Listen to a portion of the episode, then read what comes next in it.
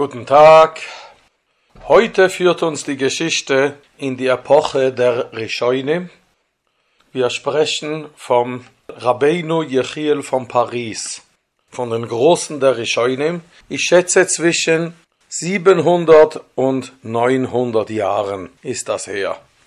In seiner Stadt wohnten zwei Goldschmiede. Der eine hieß Rabbi Yankev Abu Derham, der zweite Rabbi Naftoli Azaria. An einem der Jahre, am Erev Rosh Hashanah, beschlossen beide, am Erev Rosh Hashanah zu fasten und von Hashem zu erbitten, er möge ihnen offenbaren, wie viel jedem beschieden ist, in dem kommenden Jahr zu verdienen. Das taten sie auch und beide bekamen im Traum die Antwort, Rabbi Yankev solle 200 Goldmünzen, ich weiß nicht, wie die Währung hieß damals, hier steht einfach 200 Goldmünzen und Rabbi Naftoli 150 Goldmünzen im kommenden Jahr verdienen. Sie waren sehr erregt, dass ihr Wunsch vom Himmel gewährt wurde und ihnen eine Antwort gesagt wurde und erzählten es ihrem Rav, Rabbi Achiel von Paris. Jeder sagte, wie viel ihm beschieden sein wird. Rabbi Yechiel riet, sie sollen es beide bei sich notieren und jeden Tag auch Buch führen, wie viel die Einnahmen seien, damit sie am Ende des Jahres auch untersuchen können, ob es ein wahrer Traum war oder, wie es auch vorkommen könnte, doch etwas daneben war, also ein nichtiger Traum. Er bat sie auch am kommenden Rosh zu ihm zu kommen und ihm dann zu berichten. Während des Jahres kamen dann beide vor ihn. Sie hatten einen den Teure unter sich auszutragen. Und zwar hatten beide, also eine gemeinsame Partnerschaft eingegangen. Jeder hatte in diesen Handel Geld eingesetzt. Und nun entstand eine Diskussion, eine Debatte zwischen ihnen. Rebjankev forderte, Beide hätten gleich viel Geld in diesen Handel, in, dieses, in diese Partnerschaft eingesetzt, investiert und daher sei der Profit gleichmäßig zu teilen. Während Reb Naftoli argumentierte, es stimme nicht, er habe zwei Drittel des Betrages gegeben, während Reb Yankev nur ein Drittel gegeben hat. Daher ge gebühren ihm zwei Drittel und Yankev, sein Gegenüber, käme nur ein Drittel des Profites.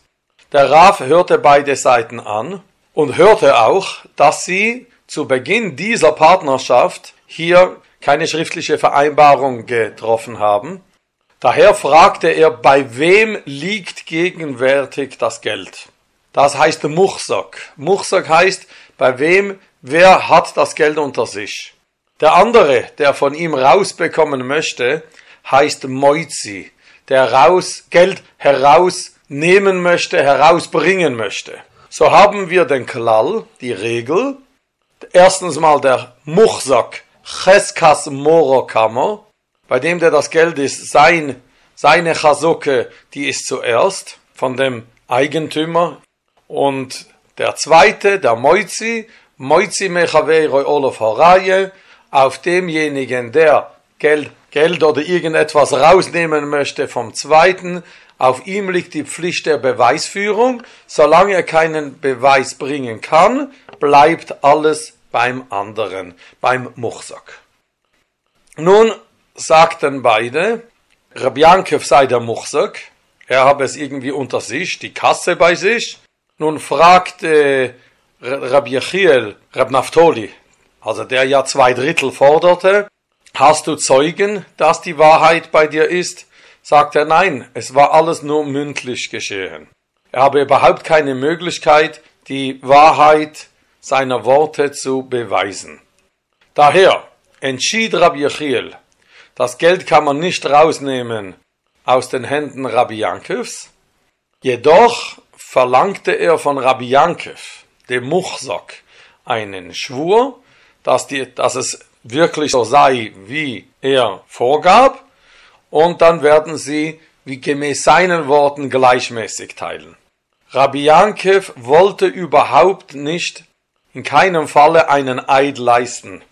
Beim göttlichen Namen zu schwören kam bei ihm nicht in Betracht, daher war er bereit, selbst Geld zu verlieren, nur um keinen Eid leisten zu müssen. Daher sagte Rabbi Achiel, okay, dann wird, geht es nach der Forderung von Rabbi Naftoli und er bezahle ihm so, dass er zwei Drittel bekommt und du ein Drittel. So steht in der Haluche, wenn einer nicht schwört, dann bezahlt er. Rabbi Yanke war einverstanden. Es war ihm lieber Geld zu verlieren, anstatt zu schwören. Der Unterschied zwischen den zwei Argumentationen war zehn Goldmünzen. Nun, diese zehn Goldmünzen zusätzlich zu dem gleichmäßigen, zur gleichmäßigen Auszahlung, das beide gleich hatten, hätten, gab nun Rabbi Yankev Rab Naftoli. Am Ende des Jahres, es war am Tag vor Rosh Hashanah, kamen wieder beide Partner zu Rabbi Achiel von Paris und jeder zeigte ihm sein Notizheft mit den Aus- und Eingaben und als sie alles abgerechnet hatten, fanden sie, dass bei Rabbi Yankev Abu Darham 189 Goldmünzen Profit, also Einnahmen mehr als Ausgaben waren. Es fehlten also elf Goldmünzen, wie es ihm vom Himmel bestimmt war, in dem Traum in der Rosh Hashanah Nacht. Während Rabbi, Yanke, Rabbi Naftoli 161 Goldmünzen verdient hatte, elf Goldmünzen zu viel. Als Rabbi Achiel von Paris dies sah, wandte er sich an Rabbi Naftali und sagte, nun, du hast doch anfangs Jahr geträumt, es werden dir 150 Goldmünzen beschieden sein. Dein Freund Rabbi er träumte 200, dir sind jetzt nun 11 übrig zu viel, er hat 11 zu wenig, dann steht doch der Fall klar, betreffend dieses den Teure, den wir im Laufe des Jahres hatten, dass es so, sich so hält, wie Rabbi Yankev damals argumentiert hatte. Du hast also 10 Goldmünzen nicht rechtmäßig bekommen. Ich rate dir, nimm den ganzen Betrag, also diese 10, 11, und gib sie Rabbi Yankev. Rab Naftoli wollte davon nichts wissen.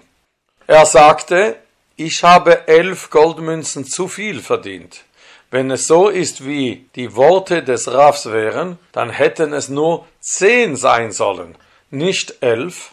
Rabjanke fehlen elf und ich habe elf zu viel.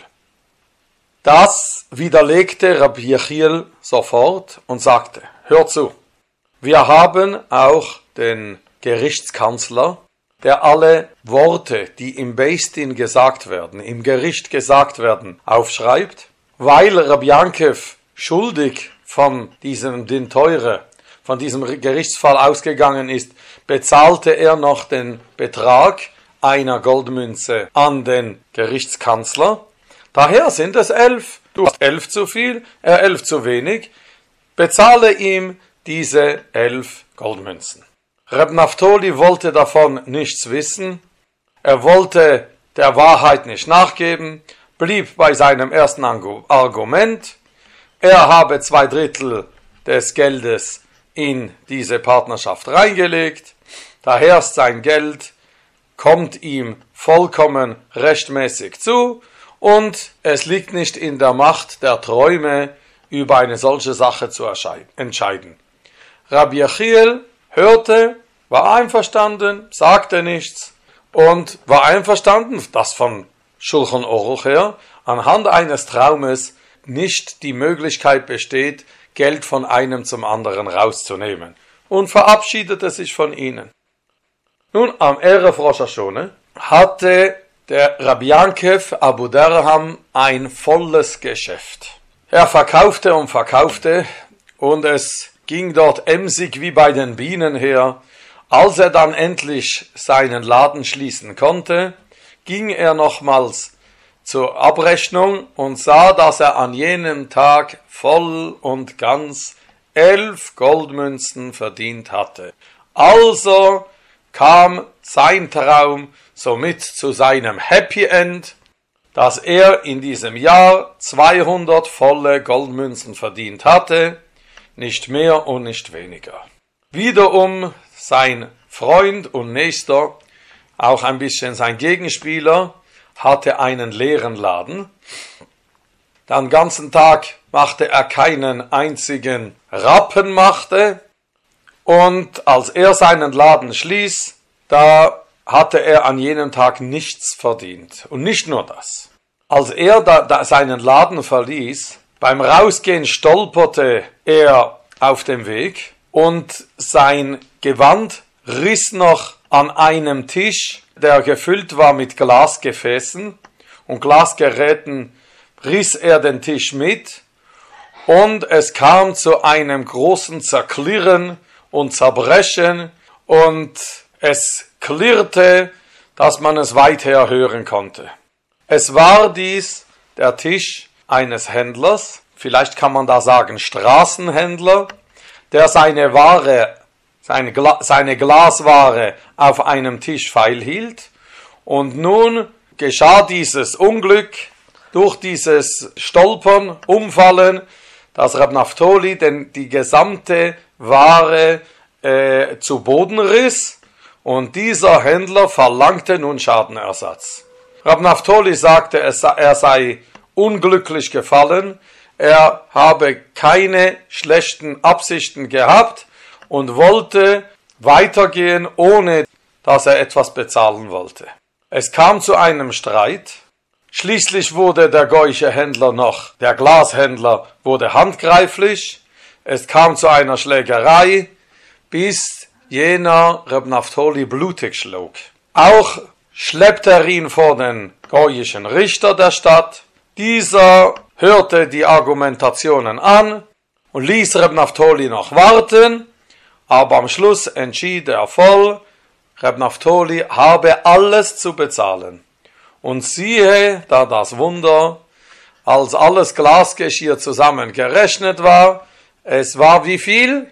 Ihr habt's erraten. Haargenau, es ergaben elf Goldmünzen, welche Reb Naftoli aus seinem Portemonnaie rausnehmen musste und diesem Glashändler bezahlen musste. Geschlagen, verwundet, erniedrigt, kam Reb Naftoli nach Hause und es blieb fast keine Zeit mehr übrig, bis Rosh Hashanah wurde. Er kam zu, zum Raf, kann es aber schwer sagen, wann das war, ob das noch vor Yomtev oder schon bereits als Yomtev eingegangen war oder nach dem Davenen oder während des Essens ging er zum Raf nach Hause und erzählte ihm alles, was geschehen war. Er bat um Verzeihung von der Ehre de, des Rafes und dessen Worte, die er missachtet hatte. Der Raf sagte, es habe überhaupt nichts mit ihm zu tun, aber er müsse seinen Partner Rabbi Yankiv äh, um Verzeihung bitten. Und tatsächlich, Rab Naftoli stellte sich nun nicht mehr dagegen, er ging zu Rabbi Yankiv Abu Derham und bat um Verzeihung. Wie es in den Gemeinden von Klal Israel die üblich ist, gab es auch dort im Besmederisch des von Rabbi Achiel eine Drosche vor den Kias Schäufer. Rabbi Achiel erzählte die ganze Begebenheit und das ist alles zu lehren. Ein Mensch verdient nicht und verliert nicht. Auch keinen einzigen Rappen, keinen einzigen Cent und keinen einzigen Agura mehr oder weniger wie das, was ihm im Himmel am Rosh Hashanah bestimmt wird. Als Quellenangabe sehe ich hier, ich habe es aus dem Heft Be'era Parsche von Vayakel und Parshes Skolem vom Jahre Tufshin Beis übersetzt. Als Quellenangabe steht Rabbi Yosef Meshash in seinem Sefer Mayan Hamoyet. Ich persönlich würde noch gerne einen kleinen Kommentar dazugeben. Sehr oft geschieht einem Menschen oder ist ihm beschert eine Unannehmlichkeit oder mehrere Unannehmlichkeiten. Auch hier ist das Maß haargenau wie vom Himmel vorgeschrieben. Hätte Reb Naftoli den Worten von Rabbi Achiel Folge geleistet, wäre es natürlich sehr unangenehm gewesen. Er hätte die elf Goldmünzen nach seiner Meinung nach unrechtmäßig oder sagen wir noch stottern oder holpern, dass er dazu verpflichtet wäre, hätte er rausgegeben und vielleicht dabei ein unangenehmes Gefühl gehabt. Nun aber, dass er dieses unangenehme Gefühl nicht auf sich nehmen wollte, er leistete Widerstand und behielt alles bei sich, da kam er, vielleicht darf man es so ausdrücken, vom Regen in die Traufe.